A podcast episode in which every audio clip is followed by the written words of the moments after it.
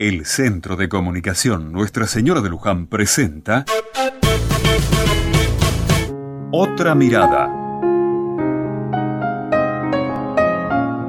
El otro día, en el trabajo, surgió una discusión que además de ser casi interminable, hizo que algunos se pongan de verdad molesto.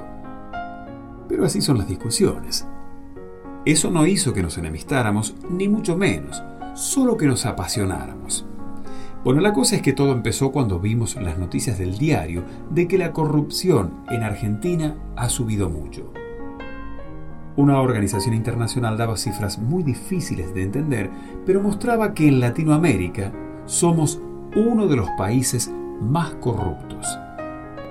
Y la discusión se dio cuando Luis nos dijo, ¿ven?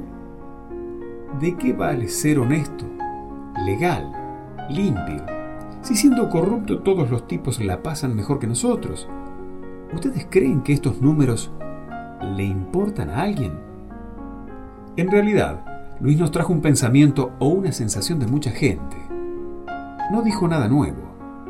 En la charla, muchos de nosotros decíamos que a pesar de que nuestro país tiene mucha corrupción y sobre todo que hay mucha impunidad y parece que nadie paga el mal que hace, vale la pena seguir siendo honesto.